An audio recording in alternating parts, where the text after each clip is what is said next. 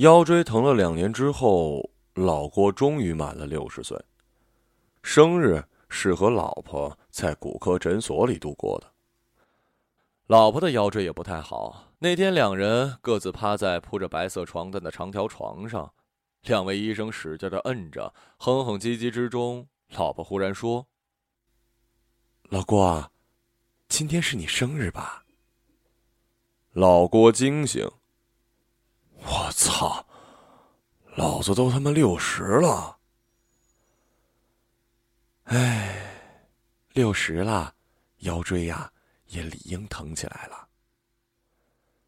六十岁的老郭，有且只有一个五十八岁的老婆，有几张刻着他名字的信用卡，有地热取暖的房子，有能坐七个人的德国车，有一头依然茂密的灰黑色头发。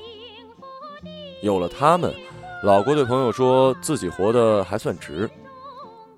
可惜呢，他还有几节活蹦乱跳的腰椎骨和一个三十岁仍然未出嫁的女儿。前者老郭与之为敌两年，已经认命了；后者，老郭还没打算投降，只是，唉，毕竟六十岁了。老郭趴着不动，叹了口气。六十了，我也六十了。老婆在一旁悄悄的发了条短信给女儿：“今天你爹生日。”不一会儿，老郭手机响了，老婆斜眼偷瞄他的表情，有些幸福，又有些黯然。老郭不会打字儿，颤抖的手指在屏幕上书写着什么。沉默半晌，老郭自顾自地说：“你知道我这叫什么吗？”老婆以为他在问医生，医生以为他在问老婆，没人说话。老郭的气息随着医生的按摩起伏，一个字儿一个字儿的蹦出一句话来：“我这叫中风，在黎明前死去。”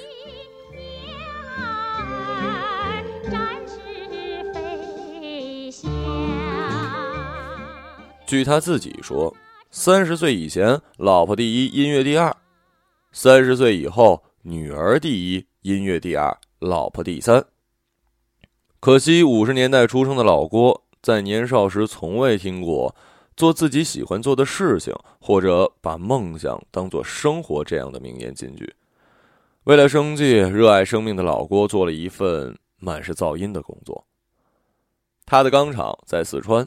当年随着西部大开发的口号火起来，办公室外机械轰隆，办公室里的老郭伴着柴可夫斯基的《一九一二》序曲晃动脑袋，迷幻之中梦回一八一二的春天，拿破仑挥师东征，六十万大军踩着鼓点儿共振着老郭的心跳，小提琴旋律蜿蜒而去，如远方的奥卡河。可惜。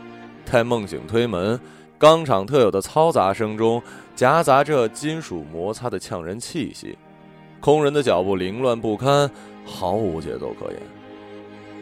每当此时，老郭都在心底告诉自己，这辈子注定与噪音为伴，和音乐呀，确实没什么关系了。与很多父母一样，关于音乐的梦，老郭让女儿去做了。女儿的大名叫郭苏曼。老郭叫他曼曼，曼曼本来是叫郭舒曼的，舒曼是一个德国作曲家的名字。老婆临盆时，老郭正喜欢舒曼的作品，爱屋及乌，连带着觉着舒曼这个名字还挺好听，脑袋一热，便拿来当女儿的名字了。后来才知道，这个叫舒曼的作曲家竟然四十岁因精神病逝世，实在是不吉利。于是，舒曼。改为苏曼，反正四川话里也听不出什么区别来。曼曼五岁的时候，尚不富裕的老郭花重金从上海搞来一台二手的雅马哈钢琴，请了自己能负担最好的老师，每日拿着鸡毛掸子站在琴边督促。老郭是过过苦日子的人，知道付出才有回报，也知道苦尽甘来的人生道理。但五岁的曼曼自然不懂这些了，鸡毛掸子之下，女孩大哭，老婆大闹，那是常有的事儿。哄睡了女儿，身旁的老婆对着老郭是无声的抗议。当然了，老婆的抗议也不全是为了女儿。买钢琴的钱原本说好买一台全自动洗衣机的。三十岁得女，除了学琴这件事比较严厉，老郭实在是一个溺爱女儿的爸爸。上下学接送都是小事儿。曼曼第一次春游时，老郭竟然骑车随着学校的大巴一整天。最终，矮身躲在了公园的假山之后，以确保女儿的安全。曼曼钢琴考十级的时候，老郭陪她练琴到每一个深夜，结果自己发烧住院了。后来曼曼过了十级，老郭瘦了十斤。高中期间，他还悄悄地找过两个心思不纯的男同学谈话。曼曼得知后，一个月没理他。当然了。老郭的很多付出，曼曼都是不知道的。他觉得爸爸很好，只是偶尔有些烦人，于是常问老郭：“你怎么还不出差呀？”老郭嬉皮笑脸的问他：“零花钱还够不够？”朋友聚会时，老婆一脸鄙夷说：“他呀，就知道他女儿啊。”直到曼曼考上了美国最好的音乐学院。老郭也终于拨云见日，趾高气扬的传授起经验来。我跟你们讲，小孩子学东西，大人必须坚持。大人都不坚持，小孩肯定学不下去。小孩子单纯，大人就要保护。你不保护，都不知道成什么样子了。你看我们家曼曼，要不是我当时……一听到曼曼。听众朋友们便心知遭了殃了，满脸堆欢的夸赞，默默等老郭复述一遍女儿如何优秀，自己如何高瞻远瞩，才敢另起话题。或抬表一看，哎呦，还有事儿，先行一步了。其实曼曼从十岁开始就不再怪爸爸严厉的监督自己练琴了，因为他在音乐里确实找到了乐趣。对此，老郭也颇为的满意，常常笑眯眯的在一旁看着他弹琴。老婆叫吃饭也不理，嘴里发出啧啧的声音，似乎女儿这一曲佳作已经足够喂饱他了。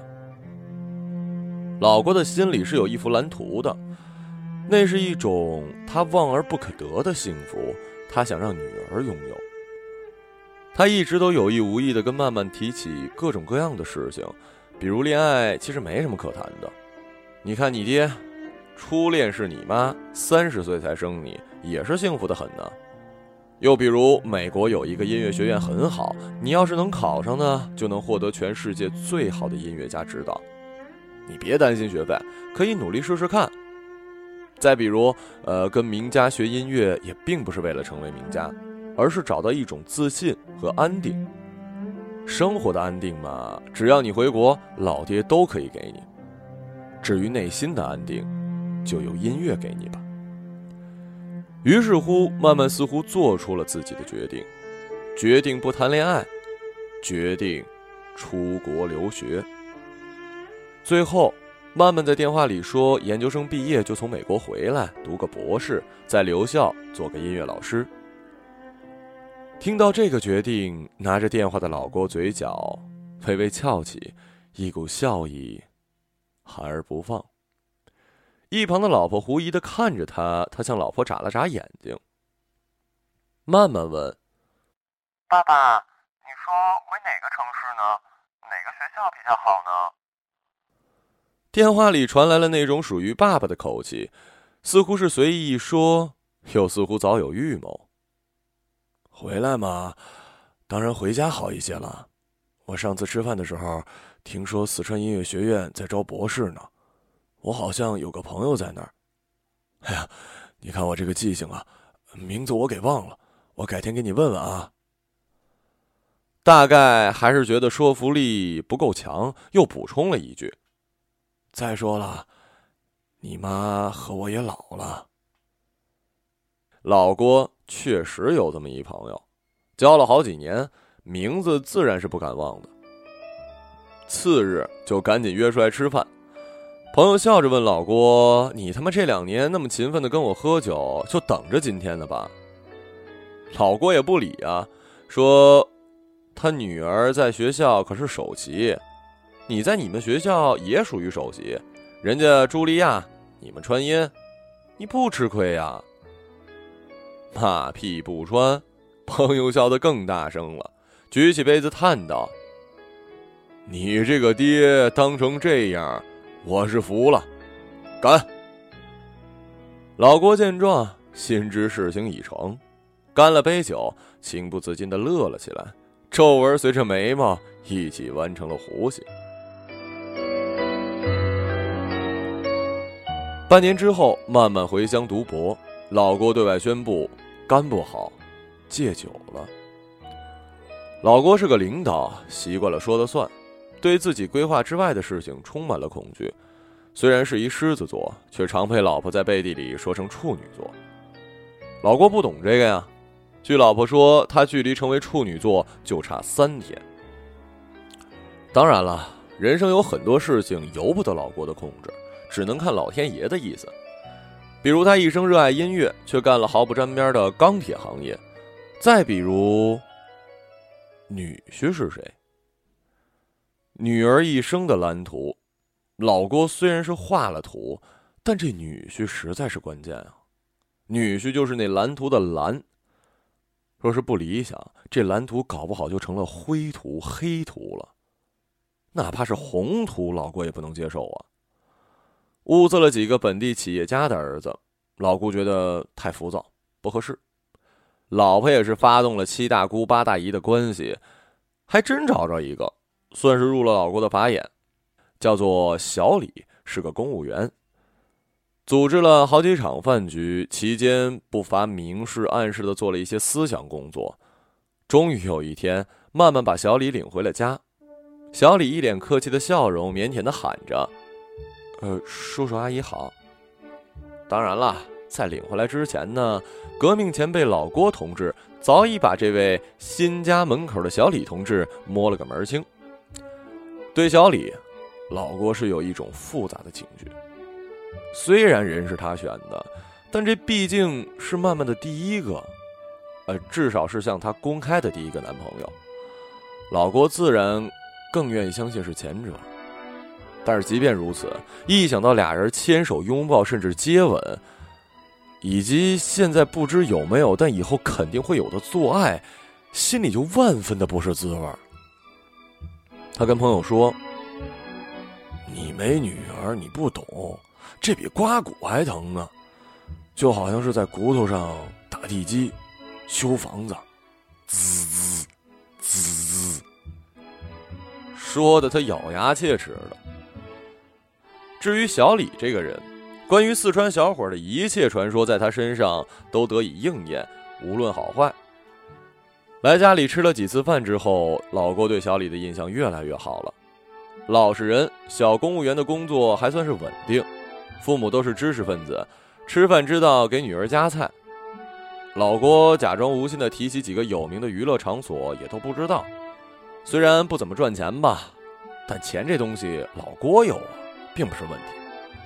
老郭又跟朋友说：“这小子，哼，这小子。”朋友莫名，老郭猛地前倾，伸出右手，大拇指和食指分出微小的缝隙，眼眯着这道缝，老郭带笑愤然道：“哼，这小子才比我高这么点儿。”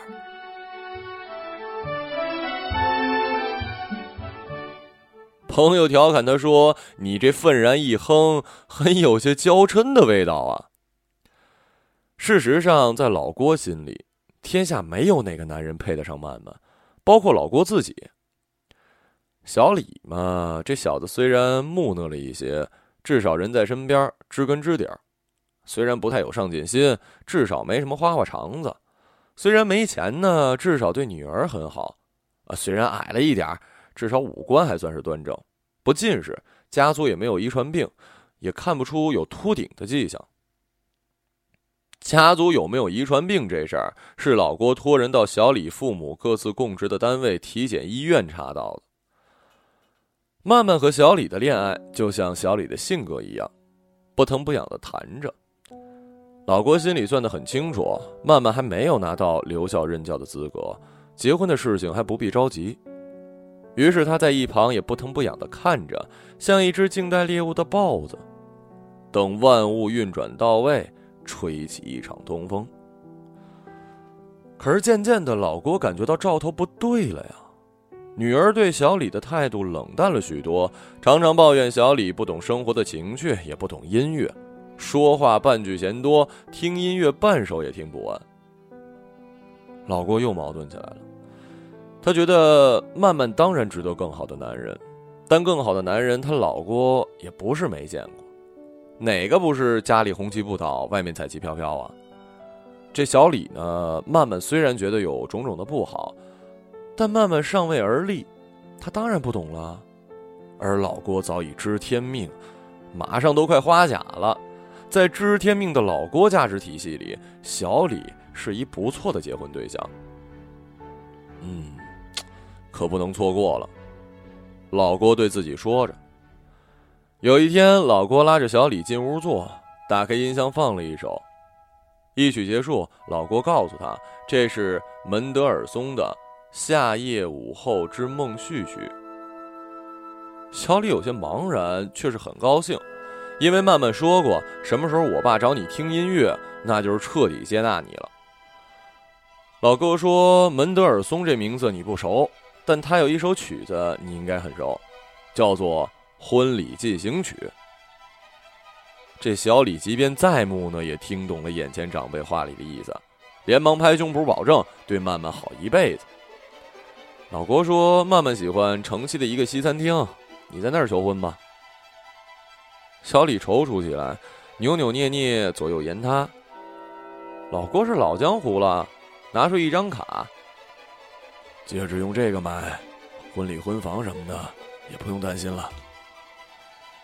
老郭觉得自己就快老了，三高已经拔地而起，糖尿病还不算严重，钢厂里待久了有些耳鸣，得赶紧把女儿送上生活的正道，不然谁知道还有几年了。晚上，一场东风扫去云朵，老郭在阳台看着难得一见的满天星，心想：谁能比我还爱他？他妈？不。他妈不如我爱。求婚那天，老郭和老婆也去了，一切还算顺利。踢了小李几脚之后，小李终于往地上一跪。老郭知道，应该差不多了。很久以后，老郭回想起来，在小李说完“嫁给我吧”之后，曼曼是有一些惊讶的。这种惊讶，当爹的当然看得明白，只是选择性的无视了。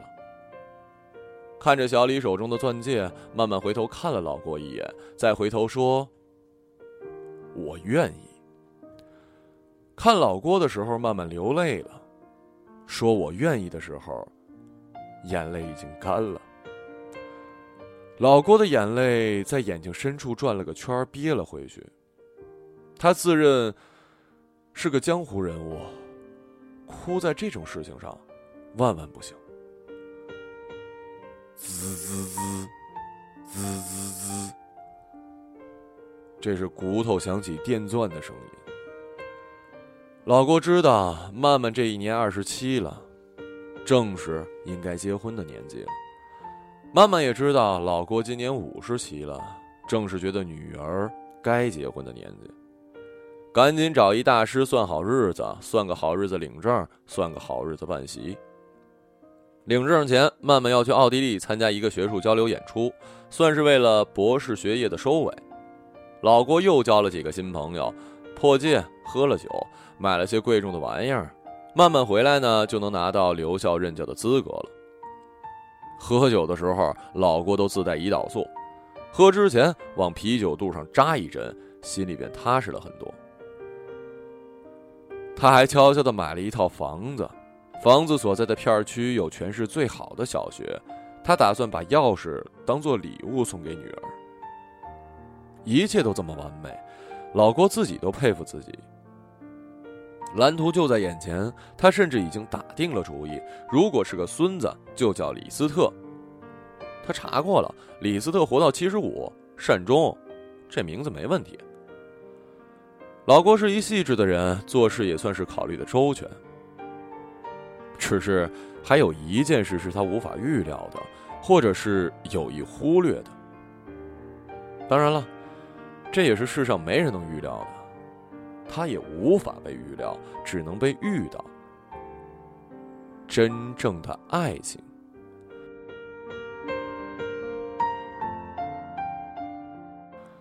曼曼从奥地利回来那天，老郭执意自己去机场接机，一把钥匙揣在口袋，很是兴奋。这把钥匙交到曼曼手里，留校手续办齐，结婚证领好，奋战二十七年的老郭终于可以功成身退，静静等待着李斯特、李多芬、李可夫斯基或者李什么什么的到来了。越想越是兴奋呢，接到女儿还没有上车。就忍不住拿出礼物。谁知曼曼却说：“爸爸，我不和他结婚了。”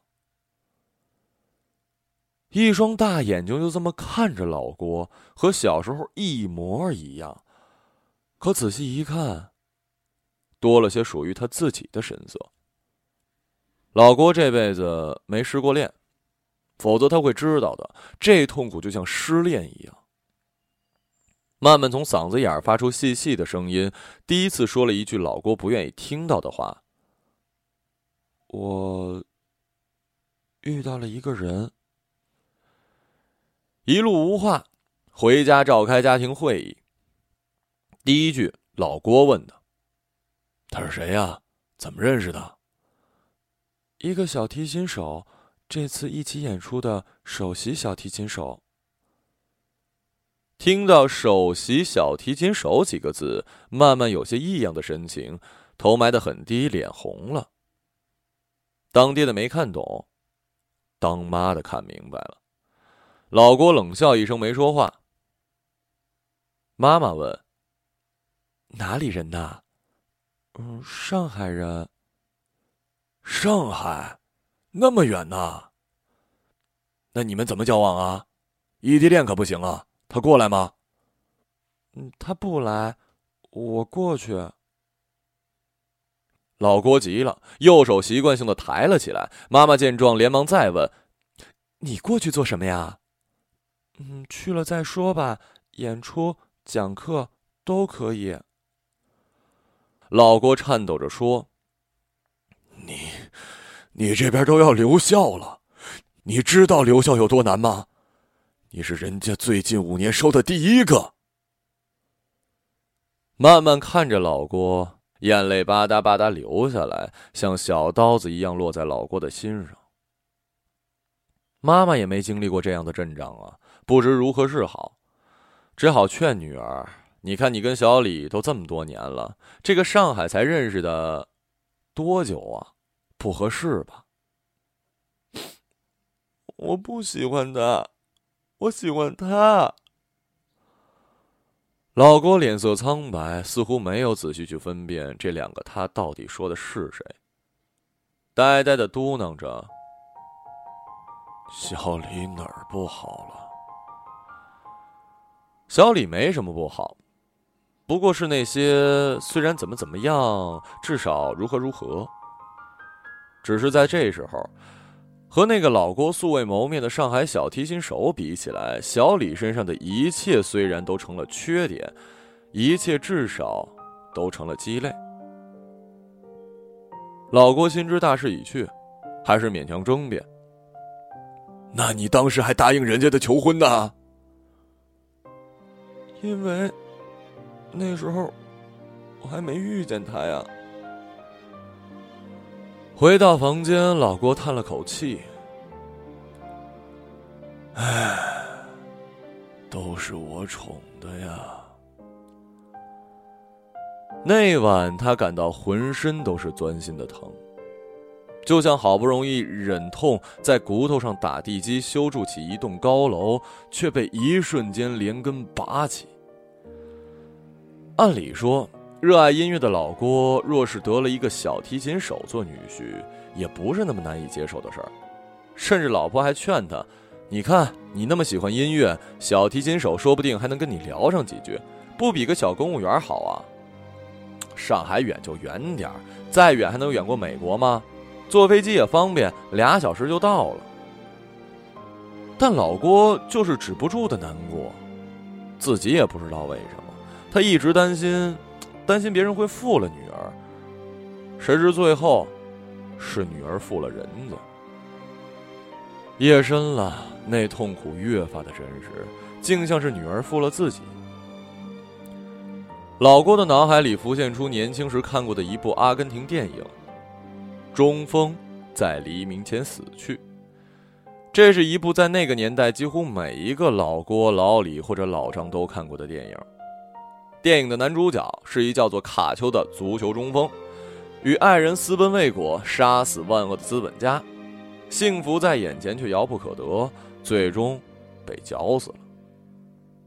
老郭想起电影尾声的一段音乐，绝望的长号声和肝肠寸断的小提琴旋律，几滴钢琴点缀其中，撩人心弦。他为女儿规划的生活已经泛起了鱼肚白，却还是折戟在了黎明之前。其实，若真是场电影，他老郭同志的形象，或许更像是那万恶的资本家。只是此时此夜难为情，认定了自己是一悲剧的男主角，倒在最美的黎明之前。慢慢走的时候，老郭没去机场，老婆陪着去的。倒是小李。很好心的开车来送，据老婆说，小李似乎没那么难过，俩人还是好朋友呢。看来这事儿最难过的也就剩老郭了。小李一直以来都像是江湖老大老郭派出去的卧底，潜伏于女儿的生活，埋伏在女儿的未来。如今这出戏演到了最后，卧底被除名，老郭在天台上面对女儿的枪，心里喊着。我是一好爸爸呀！一个声音问他：“谁知道？”老婆悄悄的从卡里转了些钱给曼曼。老郭不是没察觉，只是不知道该用怎样的态度去面对，干脆就假装不知道。他不再和曼曼打很长时间的电话聊天，也不再问曼曼生活的如何，快乐几分。当然了。他只是不再问曼曼而已，常常在寂寞的夜里催老婆：“你快给他打一电话，问问最近怎么样了呀。”老婆开始不听话，于是老郭只能独自卧在书房躺椅上，放一曲马斯奈的《沉思曲》。这是一曲小提琴独奏，独奏声中他会开始自己想象，那上海的小提琴手是一个怎么样的人，对曼曼好不好啊？是不是符合关于上海男人的一切传说呢？会不会吃饭的时候给女儿夹菜？有没有那么多的花花肠子？是否因为常喝酒吃肉有了三高？既然是小提琴手，能否拉一曲婉转悱恻的沉思曲呢？嗯，若是可以，兴许也不是一个坏的选择。一年以后的某日，曼曼已经在上海定居。说是定居，其实就是跟小提琴手租了一房子。老婆在外做头发，老郭又开始想念女儿了。独自踱步之间，走进了曼曼的房间。距他春节回来已经有几个月了，房间里没了钢琴声，显得寂寥。书架上摆着几摞 CD，那是老郭曾经一张一张挑选给女儿的，钢琴。交响乐，都是老郭心中最美好的东西了。还有小提琴。念及此，老郭的心紧了一下。其中一张颜色很扎眼，是粉色的，册封上印着“少女的祈祷”。少女的祈祷，巴达杰夫斯卡的名曲。但老郭不记得自己给曼曼买过，抽出来看。封面上竟然是一个中国女人，唇红齿白，侧面用繁体字写着“杨千嬅，少女的祈祷”。这个叫杨千嬅的老郭不认识，但他对巴达杰夫斯卡还算是喜欢，心想，听听好了。谁知，拆开 CD 盒，里面夹着千纸鹤，打开纸鹤，是一封情书。大意就是我很爱你，我会一直等你，一直追求你，直到你爱我为止。看到落款，是那两个高中时期被老郭谈过话的心思不纯的男生之一。老郭的心里咯噔一下，五味杂陈。把 CD 放入唱片机，才发现这歌是粤语的，一个字儿也听不懂。老郭只好回屋找出老花镜，吃力的看着 CD 歌本上的迎头歌词：“祈求天地放过一双恋人，怕发生的永远别发生。我爱主，同时亦爱一位世人，祈求沿途未变心，请给我护荫。”女儿是八四年的，老郭是五四年的，杨千嬅。是七四年的，五零后的老郭听到七零后的女歌手唱出那一句“同时亦爱一位世人”时，心里想起了自己八零后的女儿，有些难受。他发现流行音乐其实也挺好听的，也是有感情的，未见得就比巴达杰夫斯卡的《少女的祈祷》轻薄。女儿私藏起的一段青春。被老郭这个下午挖了出来，即便当时并未真的发生些什么，那个男孩早已从曼曼的生活里销声匿迹，信誓旦旦的情书，最终还是破了功。但老郭忽然明白了，原来爱曼曼的人，并不只有自己一个。写情书这小子，小李，那个上海的小提琴手，或许还有别人。大概都是爱他的，当然不够这当爹爱的深刻，但至少都是爱的。而曼曼也不过是爱上了他们中的一个罢了。他又想，或许是女儿比自己更热爱音乐，才会选择一个小提琴手吧。而这是否也能算在他老郭的培养的好的范畴里呢？老郭不知道。爱上一个小提琴手也并非那么糟糕，上海的或者海上的也不是那么关键，关键是老郭终于不出现在这出戏里了。一个一生被父亲保护的女儿，总会在某一刻遇见一个比父亲更有魅力的男人，那是每一个父亲的噩梦。自那时起，女儿便不再是那个完美的女孩。他们去爱，去恨，去拥有，去放弃，甚至去放纵，去背叛。这件事情没那么复杂，曼曼不过是爱上了一个父亲之外的男人，感受到了一份父亲给不了的幸福，而老郭，不过是无法面对罢了。收起了 CD，老郭慌了手脚，因为那个千纸鹤他折不回去了。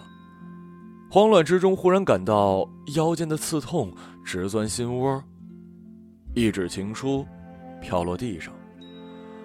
老郭手扶书桌，想要捡起，却弯不下腰。那股钻心的疼痛化作冷汗从额头渗出来，老花镜也歪了。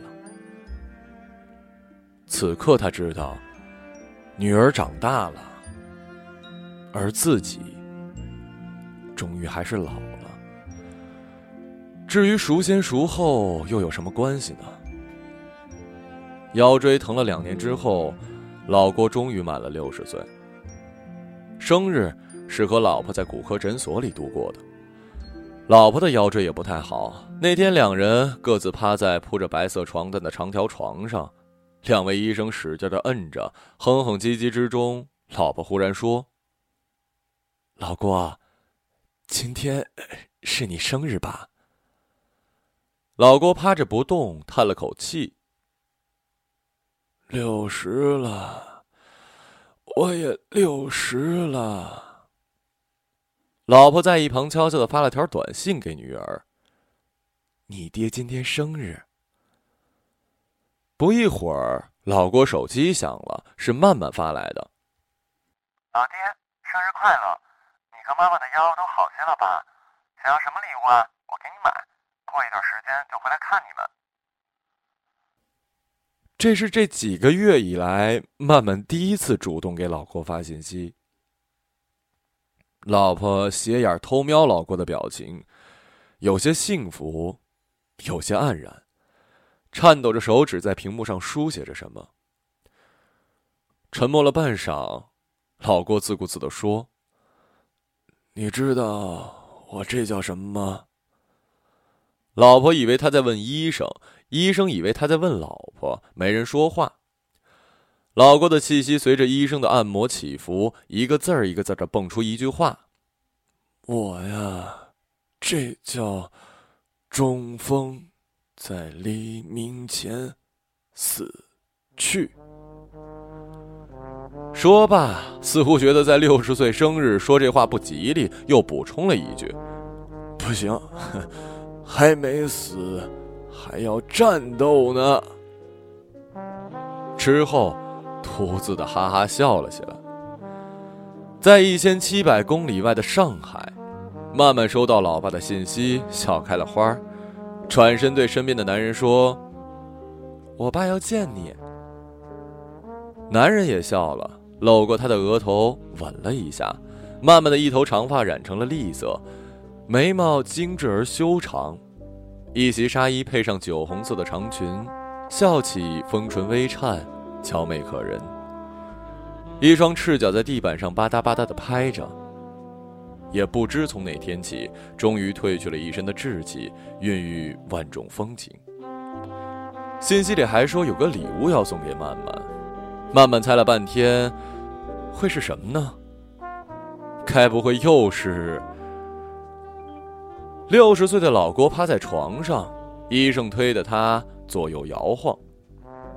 他心里当然有自己的盘算了，想着想着就情不自禁的哼起歌来，川味十足的粤语，没人听得懂。